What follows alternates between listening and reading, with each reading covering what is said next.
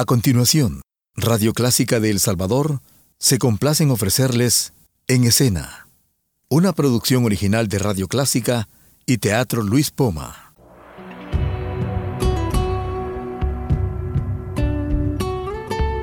Siempre con usted, Radio Clásica 103.3.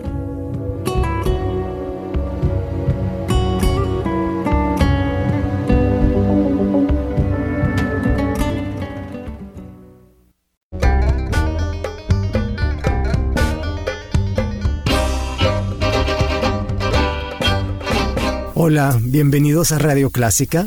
Soy Roberto Salomón, esto es En Escena, hablemos de teatro y hoy hablamos un poquito de teatro, pero mucho más de música. Está conmigo en cabina Gracia González. Hola, Gracia. Hola, Roy. Un gusto estar aquí por primera vez, la verdad. Es, primera vez que vienes al programa. Sí, un gran honor estar aquí.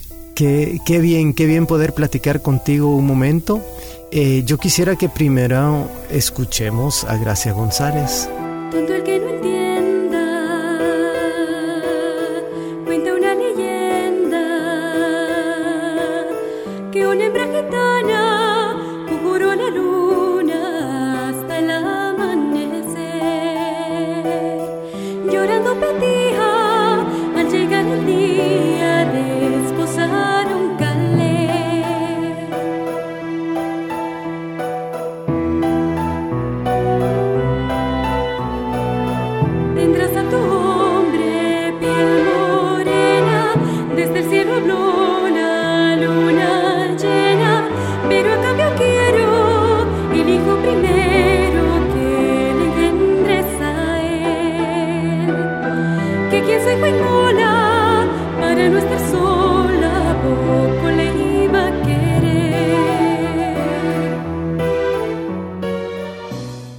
Gracia, tú eres una de las grandes promesas de ópera del Salvador. No eres la única, ¿verdad? Porque el trabajo de Joseph Carl Deutsch que nos dejó, pues ha sido enorme, enorme realmente. Yo quisiera que, que no nos lamentáramos sobre la muerte de Joe, pero que sí habláramos de su legado, que me parece que es enorme. Quisiera comenzar con eso. Bueno, claro que sí. El, el, el maestro, como, como se le refería en, en OPES, es una persona que trabajó muchísimo por, por la música y por el arte, por promover, por incentivar alumnos. Eh, realmente él era una persona dedicadísima. Trabajaba de, bueno, todo el mundo decía no duerme porque en la mañana trabajando, a mediodía trabajando, en la tarde trabajando y después en la madrugada caían avisos de y mira estas piezas y he armado este repertorio y he pensado en esto y este plan de trabajo. Entonces, definitivamente una persona incansable y, y sobre todo el gran conocimiento musical que él tenía, que es algo valiosísimo que nos ha dejado, que pues por supuesto que no logro transmitir todo lo que él sabía, pero sí una gran parte y sobre todo sembrar en, en sus alumnos esa, digamos, es esa pasión por querer aprender, por querer mejorar, por no conformarse, por investigar. Por ejemplo, a mí una de las cosas que yo al principio cuando estaba en clases con él, eh, yo decía, bueno, yo quiero cantar Castadiva, quiero cantar O mi babino caro, quiero cantar las piezas más conocidas. Y, y, eso está bien y es correcto y son piezas lindas que cuando la voz llega a su madurez de vida se pueden cantar, pero de repente él salía con unas piezas que yo decía, ¿y esto de dónde lo saca? Porque realmente era una persona que le gustaba mucho explorar la música, investigar y no irse únicamente por lo que siempre suena en todas partes. Y de repente uno va adquiriendo un, un gusto más, más refinado por aquellas canciones francesas que tienen unas, unos acompañamientos preciosos, unas armonías increíbles. Entonces es, es una cantidad de cosas la que él nos ha dejado. Bueno, eh, además pues, le gustaba el rock y le gustaba la comedia musical, ¿verdad? También, también, no solamente era ópera, por supuesto que le gustaba de todo, pero definitivamente pero es una de las cosas, perdón que te ¿Sí? interrumpa, una de las cosas para mí esenciales en un productor como era Joe Deutsch es el hecho de poder identificar el talento y no equivocarse mucho, ¿verdad? O sea, él, él no ha creado monstruos, ha creado, ha creado cantantes muy buenos, ¿verdad? No ha creado gente que cree que canta cuando realmente no canta. Sí. Entonces, esto de identificar los talentos, como son varios de ustedes en que salieron de OPES, a mí me parece realmente eh, que ese es su legado. Y ahora pues se sienten un poco huérfanos, pero creo que va a haber una manera de, de que alguien retome esto, aunque quizás no con el bagaje cultural que tenía él, porque las personas son individuos irreemplazables, pero espero que OPES pueda continuar y quizás, eh, no sé, uno de ustedes va a tomar la batuta. No, pues definitivamente el, proyecto va, va, a seguir adelante y, y, es algo por lo que todos los que están en la institución están luchando fuertemente y y, y, también creo que hasta cierto punto la memoria del de, maestro y el cariño que, que todos le, le, tenemos, pues es algo que nos impulsa. ¿no? Que nos bueno, impulsa. Y, y, rendirle homenaje también a Gladys Moctezuma, que ha sido la compañera de, de trabajo de Joe durante todos estos años y que es una profesora de voz impresionante. Sí, eran el, el dúo dinámico. el, dúo dinámico. el dúo dinámico los dos, pero sí, definitivamente la maestra es, es, es un elemento valiosísimo, eh, que los dos juntos eran maravillosos, pero también ella tiene una cantidad de, de experiencia, de conocimientos, cada uno tenía su enfoque. La maestra eh, de repente tiene otros enfoques, más proyección también escénica, más de, de, más de acción en el escenario. El maestro era un poco más eh, centrado en la técnica, en qué pasa dentro del cuerpo, en la voz. La maestra también, pero también se proyecta mucho hacia ese otro lado. Escuchemos de nuevo a la bien nombrada Gracia. Que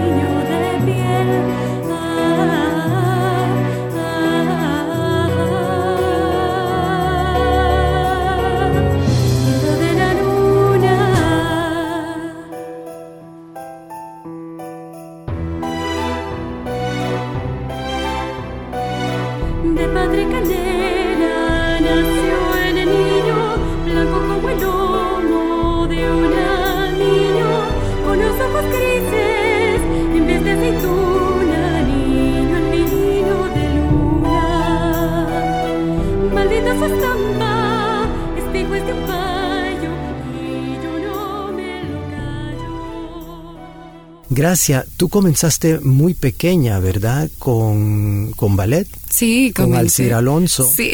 Y que te ha dado a ti una, bueno, aparte de la belleza natural que tenés y la gracia que lleva tu nombre, eh, me parece que una de las cosas que es impresionante contigo es la capacidad de movimiento que tienes estando quieta. Porque muy a menudo, o sea, yo no te he visto bailar, te he visto moverte, pero te he visto más que todo quieta, pero uno tiene la sensación de movimiento y ese, esa cosa interna del actor que creo que, que sí, en eso nos parecemos mucho los que hacemos teatro y los que hacen ópera y los que hacen danza, es ese momento en que todo tiene que estar en movimiento adentro de nuestro cuerpo, aunque nosotros no nos movamos. ¿Cómo aprendiste eso tan bien y tan rápido? Pues no fue muy rápido, o sea, sí fue rápido en el sentido bueno, de solo que... 15 años. solo 15 años, exacto. No, yo comencé en realidad como comienzan todas las chiquitas que llevan a los dos años. Yo empecé a los dos años con Alcira, pero lo bonito de los programas de ballet, eh, en donde Alcira se sigue la metodología de Royal Academy of Dance de Londres, es que cuando los niños están muy pequeños no van a poder bailar grandes obras, pero lo que les comienzan a enseñar es musicalidad y expresividad. Entonces, habían ejercicios muy sencillos que yo recuerdo que mi maestro nos enseñaba en donde nos ponía a, a éramos una brujita y entonces había que, hacer una pócima y empezaba uno a, experimentar con las manos, con el rostro, que qué queríamos expresar en ese pequeño ejercicio de clase. Y, y, recuerdo muy bien que en todo mi tiempo en ballet, y eso es algo muy lindo que tiene Alcira, Alcira siempre le daba un porqué a los movimientos, por qué vas a estirar el brazo hacia allá, ¿Qué, cuál es tu intención, qué pretendes hacer, porque no solamente es tirar brazos y piernas, porque sí, sino que cada parte del cuerpo tiene una intención, quiere expresar algo, quiere decir algo, hay un sentimiento detrás. Entonces, eso luego lo incorporé a la música. Y es, es muy lindo porque de repente es mi manera de expresar o de sentir la música a través del cuerpo primero, quizás antes que la voz incluso. Yo comienzo a sentir las notas desde que doy la primera respiración y con la respiración yo ya estoy viviendo la música y entonces luego para expresar algo uno no tiene que, que usar tanto movimiento de repente, sino que con la mirada, con un gesto, con una inclinación del torso, con algo, pero pero es pensar en eso, que uno no, no está cantando únicamente con la voz, cantas con todo el cuerpo, con que si eh, no sé, si la pieza era muy expresiva y yo de repente el, el, personaje está visualizando algo hacia allá que estoy, que de repente quise hacer un suspiro aquí porque por A o B motivo, pero es eso, es incorporar todo eso y obviamente hay un hay un proceso detrás no hay un hay un pensar digamos en el desarrollo de la canción. Para mí cada canción no solo es una canción sino que es como una pequeña puesta en donde yo pienso ok cómo comienzo en esta pieza qué desarrollo tengo a lo largo de cómo termino eh, entonces todo eso se incorpora. Yo hago incluso ensayos en los que no canto, sino que solamente estoy ensayando la parte corporal. Si voy a empezar viendo al público, si me voy a dar la vuelta en algún momento, por qué lo voy a hacer eh, y todo ese desarrollo. Y primero lo hago muy exagerado y muy grande y después bajamos el volumen un poco para que se mire natural.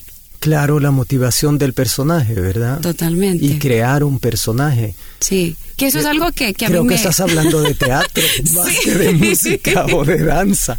Y dime, Gracia, ¿a qué edad empezaste a cantar?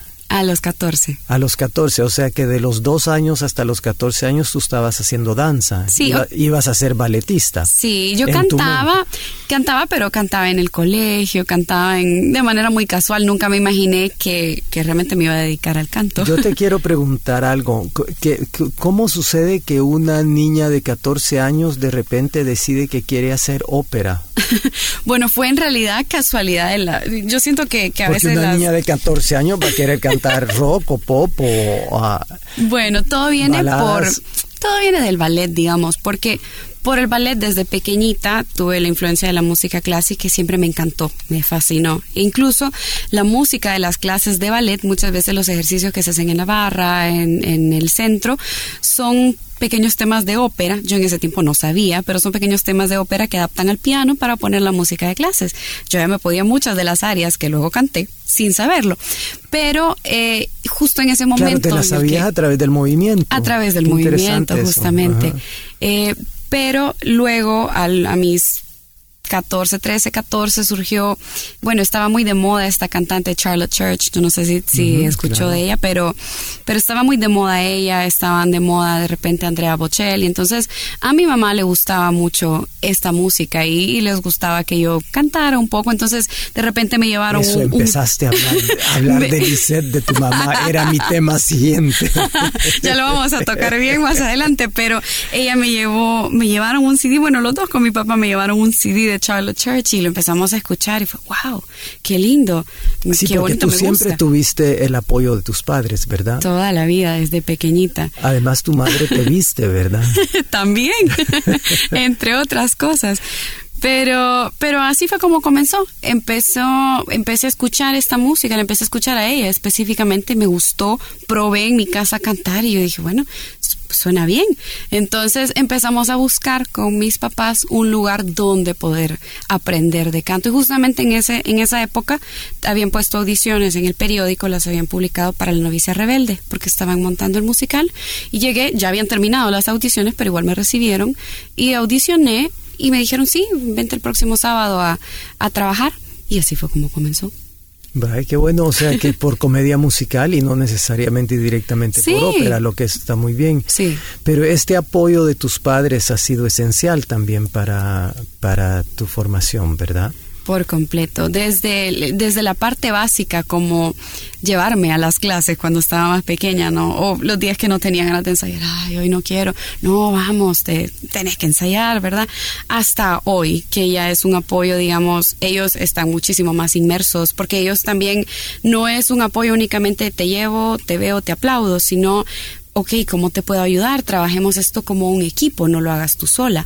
Porque cuando uno quiere trabajar solo, pues sí puede, pero es mucho más fácil desanimarse si algo no sale bien o no, uno como planeabas o de repente no tienes el tiempo para hacer cosas que tú quisieras y alguien más entra y te ayuda. Entonces, mi mamá entró con eso, a, a, darme desde apoyo moral hasta, bueno, ¿y qué hacemos con el vestuario? Porque ella tiene tenía facilidad para coser, mi abuelita cosía y mi mamá me aprendió un poquito, pero se metió a aprender de lleno para para ayudarme y entre las dos de repente ahora creamos y decimos, bueno, ¿qué tipo de look o qué impresión queremos dar en, en este evento? ¿Cuál es la temática? ¿Qué queremos que haga el vestido? ¿Queremos que pueda bailar? ¿Queremos que se vea eh, regio como, como una estatua? ¿Qué, qué queremos hacer? Eh, luego me ayudan también a pensar en el repertorio, ¿no? Yo, yo escojo mis piezas, escojo lo que me gusta, pero ellos son mis primeros conejillos de India. yo vengo y les digo, bueno, escuchemos el orden de todo esto, qué sienten, qué sienten con la energía del programa, cómo creen que fluye esta pieza después de esta otra y luego también hasta de las luces, ¿no? Cuando tú estás en el escenario necesitas a alguien que vea qué es lo que está pasando y que te pueda decir, porque no te puedes partir en dos y verte lo que estás haciendo. Entonces ellos mismos son, incluso yo, platicamos mucho con ellos de qué queremos lograr, qué que, por ejemplo, ay, yo quiero que la voz suene así en este momento. Entonces, bueno, vamos a ver, revisemos qué está pasando con la consola, qué está pasando aquí atrás, cómo, cómo te ves, que todos esos detalles. Entonces realmente es un gran esfuerzo en equipo. Pero eso unas, son preocupaciones profesionales. ¿No eras un poco un bicho raro a los 15 años para tus compañeros de colegio? ¿O sí? Toda la vida. Sí. Siempre. Pero más pequeña, claro, no era ahorita, más grande es que tengo más de estas preocupaciones, pero desde siempre era la gracia, ¿verdad? Y con todos sus vestuarios y, en el, y con ensayos toda la vida, porque pues, la frase de todos los que estamos en esto creo que siempre es no puedo, tengo ensayo. Porque las preocupaciones de jóvenes de 15, 16 años, eh, pues en mi tiempo, sí, eh, a, a, mí por ejemplo me gustaba el baile de jazz, me gustaba el, la ópera, me gustaba la comedia musical, eh, o sea, era un bicho rarísimo en secundaria yo, ¿verdad? Porque sí. cuando todos iban a jugar fútbol, yo me iba a ensayar en, en, danza de jazz, ¿verdad? sí. Entonces, eh, eso no, no es un conflicto, eso a esa edad. Podría para serlo. ti, tú pareces pasar por encima de todas esas cosas con una facilidad impresionante. No sé, podría llegar a hacerlo quizás, pero todo tiene que ver con qué tanto le gusta a uno realmente eso y con contar alguien con quien compartirlo, siento yo. Creo que si uno se encuentra solo en este mundo y sí, solo, solo a ti te gusta eso y a nadie más le gusta y, y, y te hacen el feo porque no te gusta, pues quizás te vas a sentir mal, pero... Pero en OPE sí encontraste compañeros. ¿no? no solo desde ahí, sino desde antes, desde el ballet, porque todas mis amigas del ballet eran los bichos raros de sus colegios que tenían ensayo, iban a presentaciones, que, que no necesariamente la emoción era vamos a ir a ver a tal artista que viene, sino que era viene el Bolshoi, viene tal ballet, vamos a verlo. Decías, ¿Cuál artista? ¿Cómo se llama? no, tampoco. tampoco, pero pero sí, definitivamente tener el, el, el, apoyo, tener amigos que estén en este rubro, tener mucha gente con quien compartirlo y sobre todo también lo bonito era que, por ejemplo, en el colegio eh, yo de repente cantaba, ya tenía mis, mis presentaciones donde cantaba algunas cosas clásicas y en lugar de que la gente dijera, uy, qué feo eso, me decían, wow, qué bonito todo lo que haces, que qué lindo, o sea, era una bonita aceptación, no, no tanto un rechazo. Esa búsqueda de la belleza es una cosa muy particular y muy única y pues yo quiero hacer conciencia de que todo lo que ha hablado gracias hasta ahora en este programa es lo que yo quisiera que se integrara dentro del sistema educativo en El Salvador, porque yo creo que solo así vamos a poder salir de estos agujeros en los que nos encontramos en toda nuestra historia es este, es cultivar, cultivar la belleza, cultivar la gracia, cultivar la elegancia, cultivar lo, lo bueno, lo, lo, la altura, ¿verdad? Hay cosas más importantes en el mundo que, bueno, está claro que uno tiene que tener casa y comida primero, pero, pero después de eso, o sea, como dice Oscar Wilde, todos estamos en el fango, pero algunos miramos hacia las estrellas.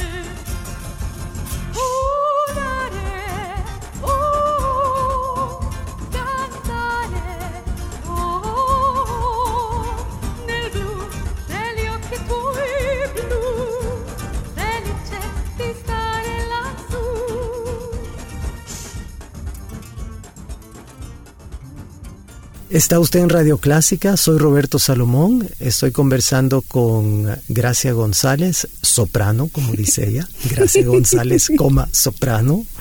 El segundo apellido, tercer apellido. sí. Y quisiera preguntarte, Gracia, ¿tú cómo ves que podría ser la formación musical dentro de nuestro país, que, que no la hay de manera institucional? No existe la educación estética ya en los programas de educación. Eh, ¿cómo, ¿Cómo sientes tú esto? ¿Es, ¿Es una cosa que te parece necesaria o crees que los, los milagros y los mutantes vamos a salir del, del lote así por, por gracia divina? Pues la verdad sí me parece súper necesario. Eh, yo siempre voy a abogar por la música, porque se cultive, porque se aprende, porque es algo que construye al espíritu. ¿Y el teatro nunca te ha interesado? Toda la vida. ¿Ah, sí? sí, me interesa. Pero siento que me es más fácil la música que el teatro, porque el, el teatro yo por lo menos me siento un poco más desnuda sin, sin la melodía. es más, es más complicado, pero sí. pero sí, definitivamente siento que es algo necesario, eh, especialmente en países como el nuestro, donde estamos rodeados de tanta violencia, de tantas, de tanta escasez, de tanta cosa negativa, de repente algo que, que bueno, no, no se necesitan muchos recursos para tener música, para tener acceso a la música, para poder construir a partir de y definitivamente es algo que aporta tantos beneficios al bienestar de la persona, incluso viéndolo desde esa perspectiva, no solo como, como desarrollar cultura, etcétera, que es muy necesario. En otros países, uno, por supuesto, países mucho más avanzados, en Suiza, por ejemplo, todas las escuelas tienen programas de formación musical para los niños y desde pequeñitos aprenden y uno camina por esas calles y es lindo ver cómo de repente hay días en donde salen de las escuelas y de los conservatorios a tocar en las calles y en cada cuadra hay un grupito de violinistas, un grupito de, bueno, habían unos hasta que tocaban gaitas, eh, hay pianos en las calles para que la gente vaya y se siente y toque por diversión, porque le gusta. Entonces es, es una cultura tan, tan linda y, y por supuesto que ahorita nos falta bastante para llegar ahí, pero pero deberíamos de empezar por ahí, por cultivarle a la gente eh, que aprendan a, escuchar, a degustar. Muchas veces yo siento que la gente dice, no, no me gusta la música clásica, no me gusta la ópera, cuando en realidad no se han dado la oportunidad de escucharla, porque yo he estado con muchas personas que que me siguen o que les gusta lo que yo canto y que anteriormente, quizás antes de haberme escuchado, no habían tenido acceso a oír nada de este género.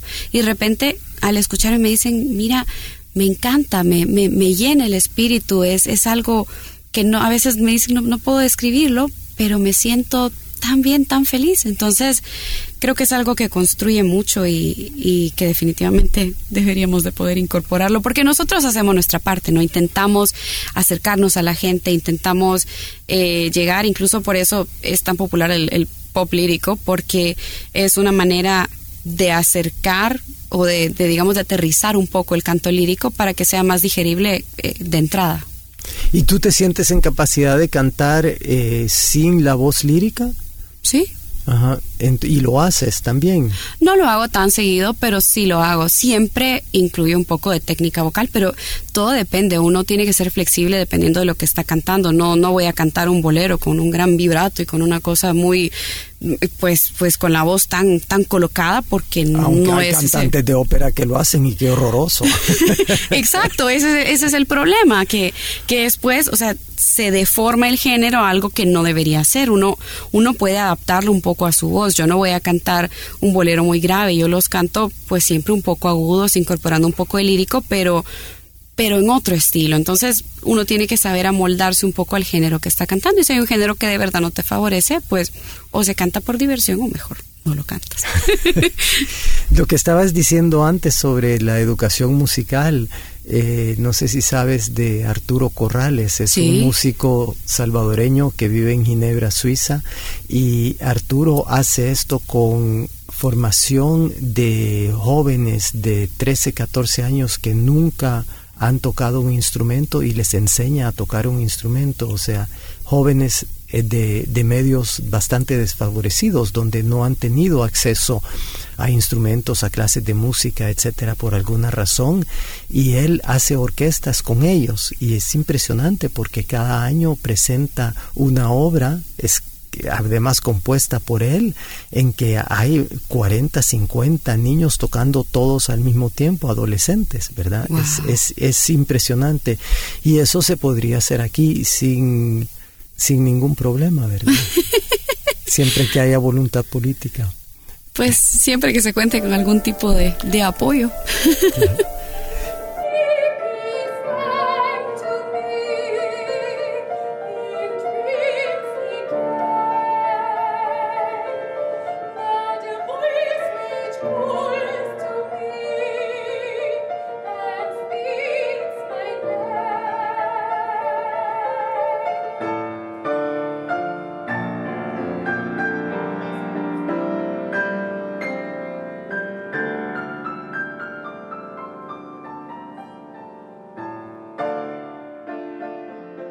¿Qué esperas en tu carrera, Gracia? bueno, yo tengo sueños y aspiraciones grandes. Acabas de regresar de Austria. sí, acabo de regresar y la verdad es que primero espero seguir creciendo y seguirme formando. Yo creo que eso es algo básico. Uno siempre, siempre continúa aprendiendo y, mejorando. Em, eso es uno de los, de los pilares. Creo que si uno cree que ya lo logró y que ya aprendió, híjole, en ese momento estamos mal porque siempre hay que seguir trabajando mucho. Entonces, lo primero es eso, seguir trabajando muchísimo, eh, hacer más, hacer más aquí en el país. Eh, acercar más a la gente a este tipo de, de música, con conciertos, con, con eventos, con, con, lo que se puede hacer para promover más el género y por supuesto seguir saliendo también. Tú eres muy activa en los lunes del Marte, ¿verdad? Sí, Sí, me, me encanta esa participación porque aunque ya tienen un público construido, también llega mucha gente que de repente llega por primera vez al evento y como el valor de la entrada es bastante accesible, entonces no es una barrera el precio para decir, no, no voy a ir.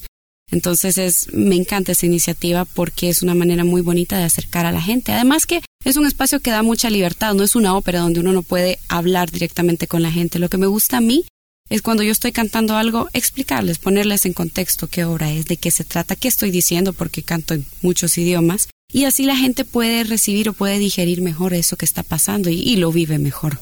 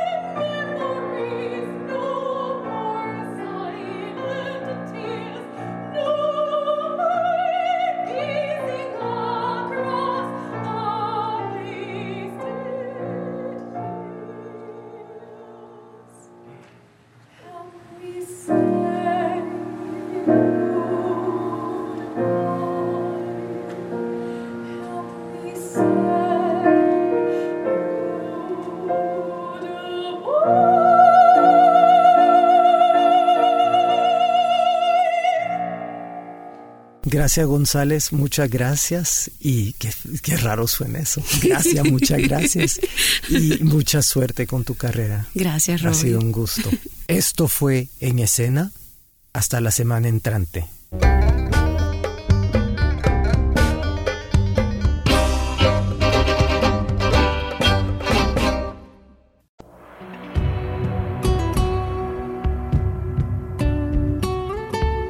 Siempre con usted, Radio Clásica 103.3.